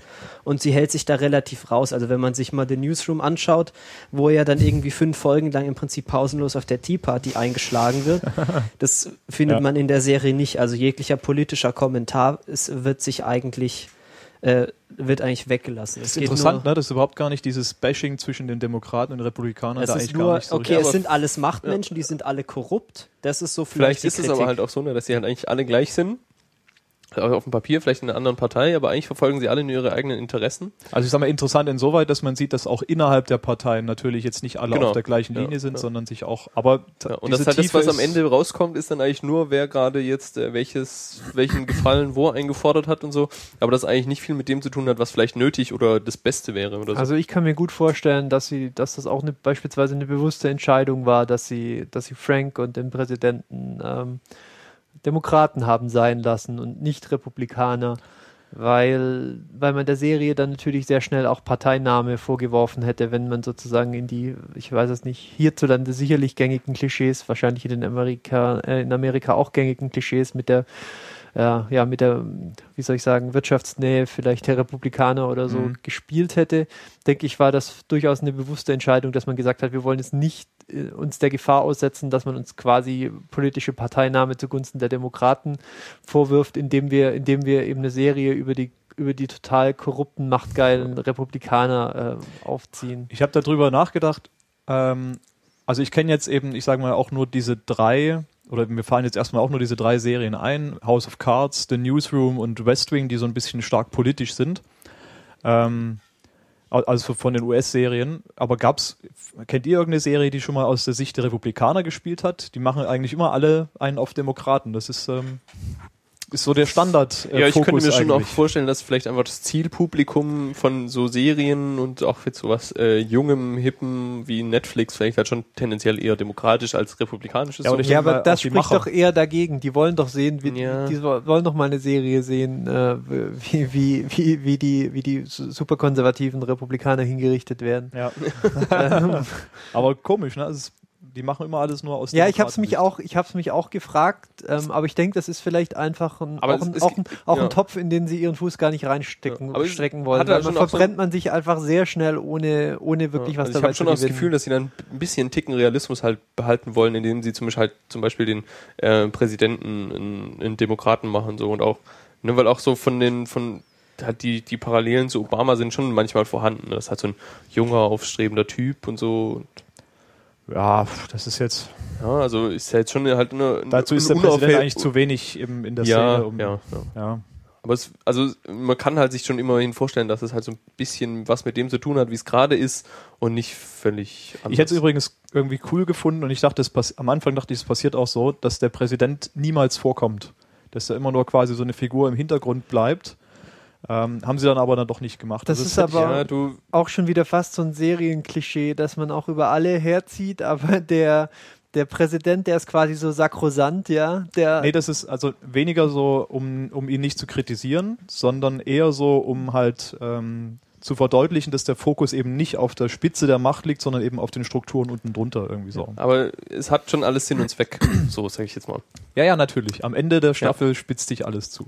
Wobei es ja schon au also auch auffällig ist, also oder man sieht auch in dieser Serie, was der Präsident, der hat, also wenn da jemand sagt, hier Mr. President, da ist dann schon auch erstmal Ruhe. Also der ist selbst, selbst wenn der manchmal Widerworte bekommt, da sind schon alle dann schon so ein bisschen, haben schon ein bisschen Angst, wenn sie den Präsidenten irgendwie ins Auge sehen müssen und sagen müssen, dass sie Fehler gemacht haben. Also irgendwie Ja klar, das ist ja auch, scheint es also, da schon noch sehr, sehr viel Respekt zu geben. wenn man da vor dem mächtigsten Mann der westlichen Welt steht, ja, das wissen die Amis natürlich. ja, aber ist es, ist es wirklich, also Frank spielt ihn ja auch wie, wie alle anderen Figuren in der Serie eigentlich. Ähm, aber, aber ich stimme dir zu, er hat auf jeden Fall eine Sonderrolle in dem Ganzen und der, da, da, da unterscheidet die Serie auch nichts von vielen, vielen anderen, die ich in dieser, in dieser Reihe gesehen habe. Der Präsident, der ja schwebt so ein bisschen über allem, an, an dem arbeiten sich auch die, die Hauptcharaktere ab, ja, um, Ja. um dessen Gunst geht's letztlich, zumindest so lange, bis man ihn ersetzen kann im Fall von Frank Underwood. ähm, ja, also es, das ist tatsächlich, er, er wirkt so ein bisschen im Hintergrund, er kommt auch nicht in jeder Folge vor, dass man ihn überhaupt mal sieht und wenn, dann sind die, ähm, ja, die, die Gespräche mit ihm kurz und seine Ansagen klar. Also das, das grenzt ihn schon ab von den anderen Ja, wobei ich auch, also ich finde, dass es überraschend viel Gleichgültigkeit seinerseits manchmal gibt so. Also ne, es sind da Linda und Frank sind dann da und sagen, Mr. President hier und so, so haben wir uns das gedacht und er sagt dann halt auch schon manchmal so, ja, macht halt irgendwie. Ja gut, Macht das was- ist aber, macht, glaube ich, denkt. auch so tatsächlich. Es ist ja auch nicht Also es gibt, es gibt Aufgabe, viel, ne? was ihm eigentlich so egal ist und ein paar Sachen, da sagt, er hat, er macht eine klare Ansage und so. Finde ich schon auch mal, ja, so. aber das ist, meine ich, schon sehr auch sehr authentisch. Also ein Ja, Präsident, der Präsident kann einfach Kann nicht ich jede jetzt, Sache kann ich jetzt nicht so richtig einschätzen, aber ich kann es mir zumindest, vor, Ja. vor, zumindest vorstellen, dass es so ist. Er ist ja schon auch eher so die Exekutive und ich meine, Frank arbeitet ja eigentlich so bei der Legislative. Ja, also so stimmt. ultra viel haben die auch jetzt nicht miteinander zu tun. Äh, Der Präsident muss halt gucken, dass äh, der Kongress halt irgendwie so zumindest einigermaßen das tut, was er gerne hätte. Aber so richtig ähm, äh, kommandieren kann er halt auch nicht. Ähm, ja, haben wir da noch ähm, Kritik anzubringen oder irgendwelche Sachen, was uns noch aufgefallen ist? Ich denke, wir haben wir haben es jetzt alles, alles rausposaunt, einfach in ungeordneter Reihenfolge. Ja, wie immer. Wie immer. Besonders heute. Wir haben, wir haben einen Auftrag. Gut, ähm, wir würden dann ähm, jetzt noch ein bisschen spoilern. Ja, das ist vielleicht eine Neuigkeit, die, man, die wir noch kurz äh, ankündigen müssen. Wir haben uns mal Gedanken gemacht, wie wir bestimmte Sachen ähm, ja vielleicht besprechen können, ohne unsere Zuschauer zu vergraulen. Und ähm, manchmal äh, unsere Zu und, und unsere Zuhörer, äh, ihr müsst uns ja auch äh, auf, auf Skype Plus abonniert haben, um uns sehen zu können. Was? Nein, nein, nein, nein das ist nicht Alles der Fall.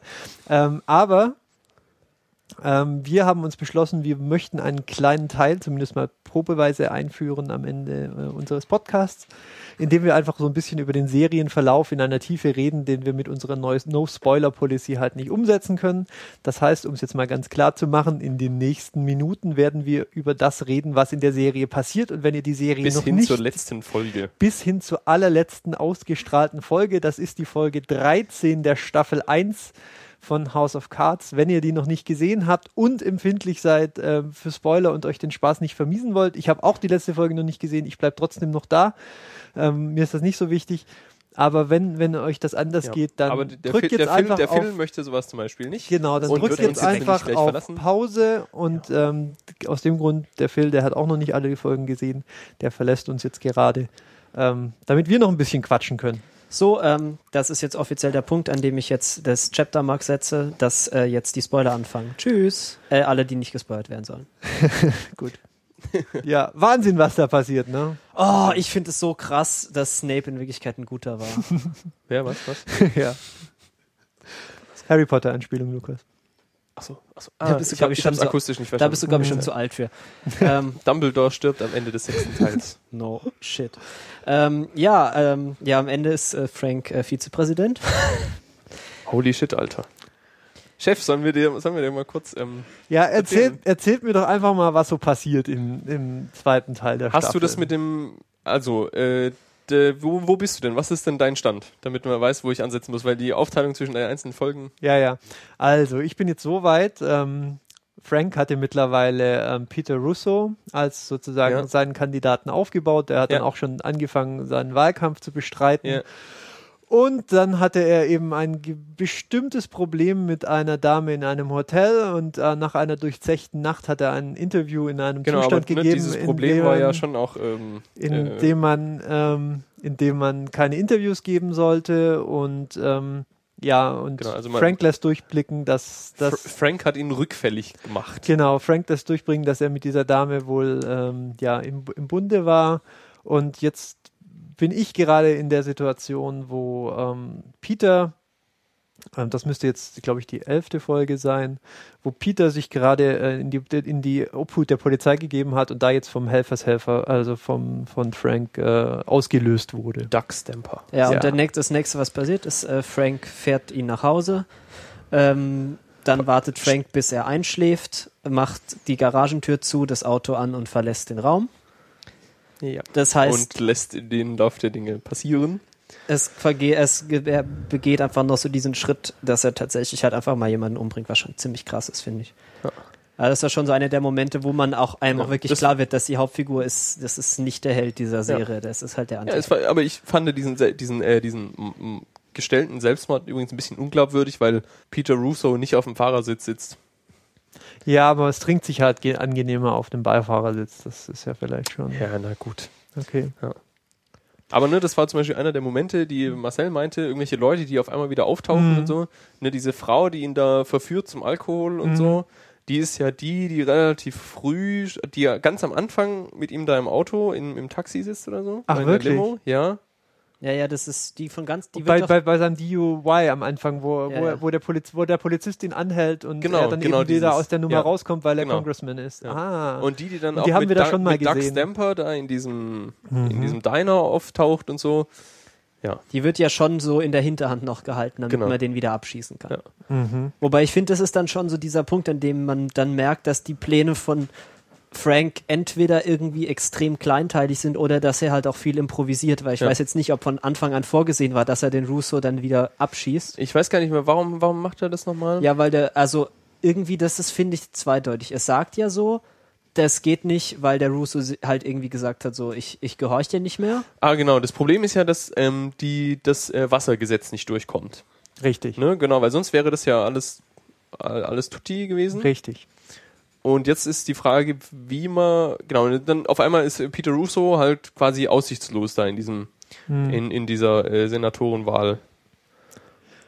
Also das größere Bild ist natürlich, we- wenn man es mal so sehen will, ähm, Peter braucht einen Grund, weil er unbedingt den Vizepräsidenten weghaben. Also nicht Peter, nicht Peter braucht den Grund, Frank braucht, äh, braucht einen Grund, den Vizepräsidenten aus seiner Position zu kegeln. Ja. Weil Genau. er Vi- Vizepräsident vielleicht werden Ja. will. Und wie kriegt er den Vizepräsidenten weg? Er muss wieder schaffen, dass er zurück in seinen Wahlkreis geht. Und ähm, dafür braucht es vielleicht einfach außergewöhnliche Maßnahmen. Und ähm, sozusagen ein gescheiterter Kandidat, der, also der Staat droht sozusagen an die, an die Republikaner überzugeben, weil, weil Peter Russo scheitert. Ähm, und ähm, wenn dann sozusagen höchste Not äh, an, ja, an, in, an, bei den Demokraten angekommen ist, dann wäre es ja eine Möglichkeit, dass eben der, der Vizepräsident an diese Genau, Rolle ausfüllt. sie machen ja. das ja sehr geschickt, indem sie schon auch die Unzufriedenheit des Vizepräsidenten zeigen. Genau, Also er- der sich ja beschwert, dass er genau. eigentlich gar keine richtige Macht hat. Ja, es gibt er auch diese sehr, schöne, zu sagen und so. diese sehr schöne Szene, wo er sich im Er Weißen kriegt Haus nicht den Stift. Genau, wo er A den Stift nicht kriegt für die Bill, also für, für dieses Gesetz, das unterzeichnete, und dann zum zweiten, wo er auch dann an, wo er dann in dieses leere Oval Office reingeht und sich an den, an, an den Platz des Präsidenten in das Oval Office sitzt und, und, und ah, Und einen Stift klaut. genau, und einen Stift stiehlt und, Ja. und sich da, und sich dort gemütlich macht. Das ist eine sehr, Oder wo sie sehr ne, bei der, schon bei der Szene. Unterzeichnung, wo er nicht äh, seinen, seinen Platz einnehmen will, der ihm Ja, zugewiesen wurde äh, in der Reihe hinter dem Präsidenten. Ja.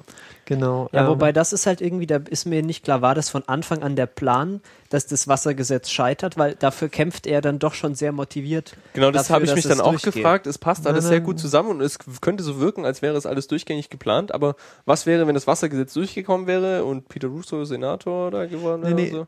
ja, ja. Dann hätte er ihn wahrscheinlich danach einfach abgeschossen. Ich glaube, das Wassergesetz ist tatsächlich relativ unabhängig von dem Ganzen. Das, das hätte, ja, wohl doch, das, das, also Russo war ja einer der Chefsponsoren des Ganzen. Also Genau. das war schon so, das ist ja sein Wahlkampfversprechen gewesen. Genau, und er, er musste ja auch diese Hafenarbeiter überzeugen. Mhm. Und aber gleichzeitig hatte, ist ja Frank schuld daran, dass ähm, dieser, äh, diese, na, wie heißt es, wo Schiffe gebaut werden? Werft. Die Werft, Mhm. genau, äh, geschlossen wird. Mhm. Shipyard im Shipyard, in genau, Serie. Shipyard. Ähm, dass der Shipyard geschlossen wird, was ja schon wieder ne, die Chancen von ihm verringern und dann ist diese Wasserinitiative nur ein Schein, um Peter überhaupt dazu zu bringen, dass er da eine Chance sieht und dann wiederum diese, ähm, das ist auch zum Beispiel ein interessanter Aspekt, den wir jetzt noch gar nicht ähm, angesprochen haben, dieses, diese Lobbyismus von Sandcorp, der immer wieder auftaucht in Form von diesem Remy Denton. Mhm.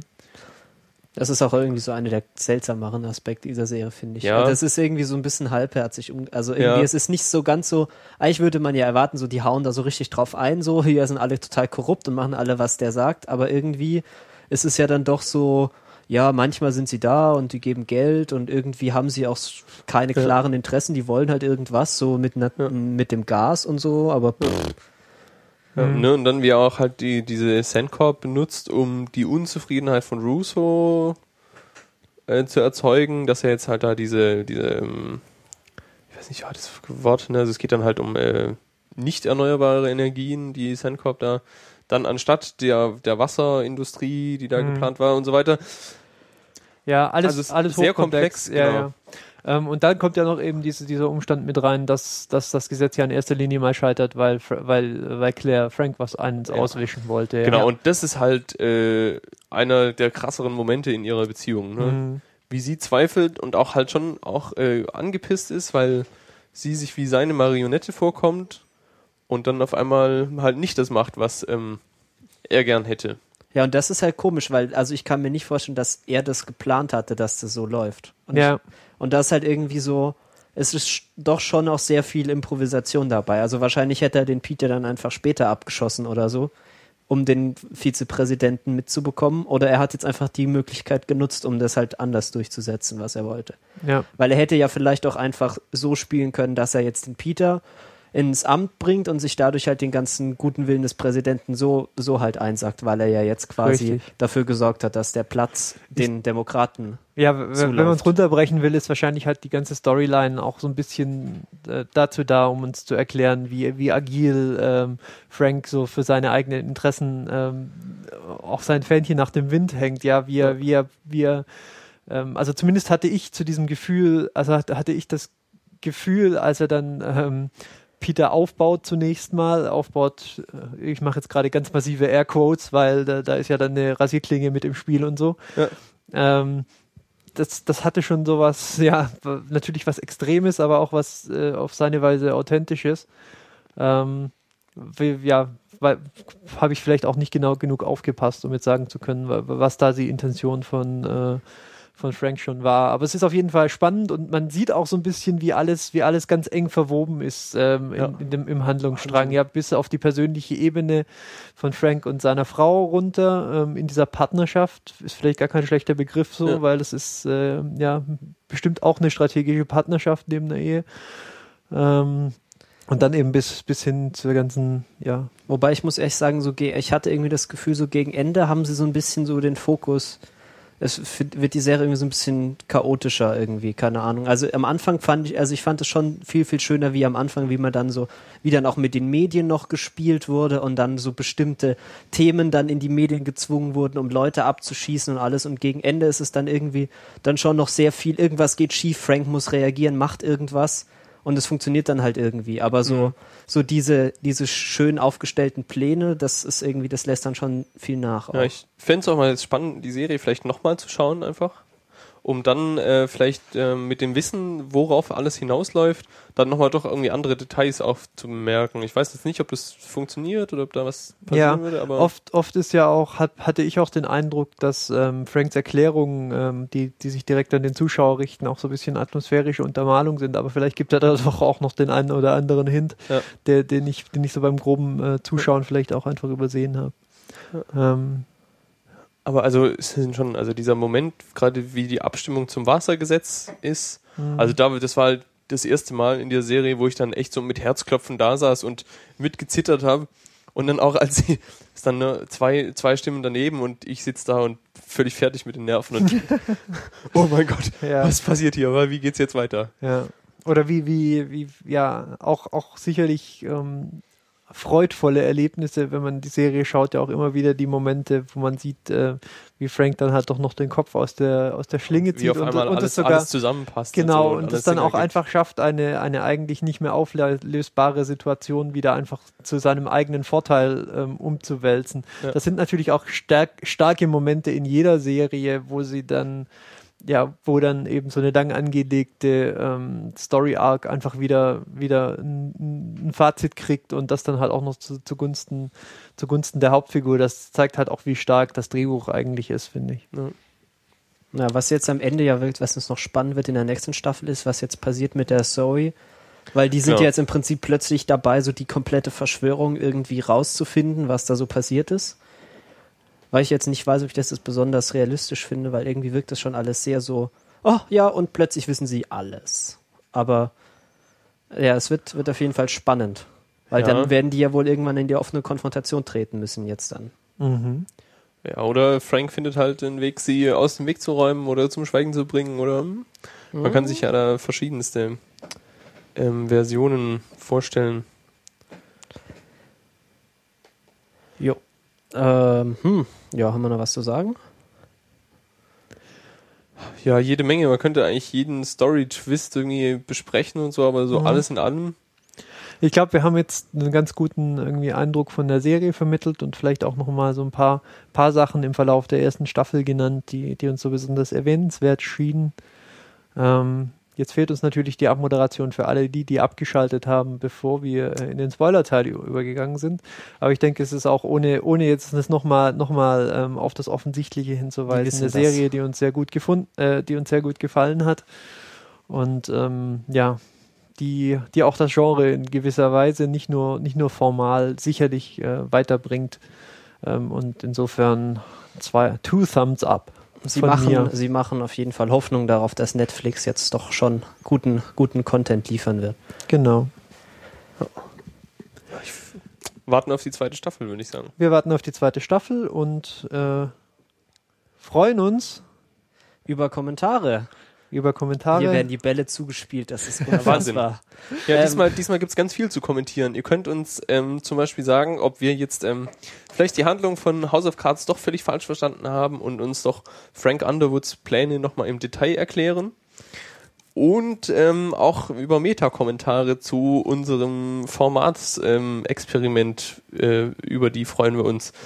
Wenn ihr uns mal sagt, ob ihr das jetzt gut findet, euch da mehr davon Mehr wünscht, Spoiler, weniger mehr Spoiler, Spoiler, Ja. gar keine Spoiler.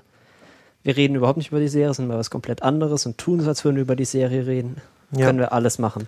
genau. Ansonsten, äh, ja, ihr wisst schon, Flatter drücken, äh, antwittern, wenn ihr gerne so in 140 Zeichen irgendwas zu sagen habt.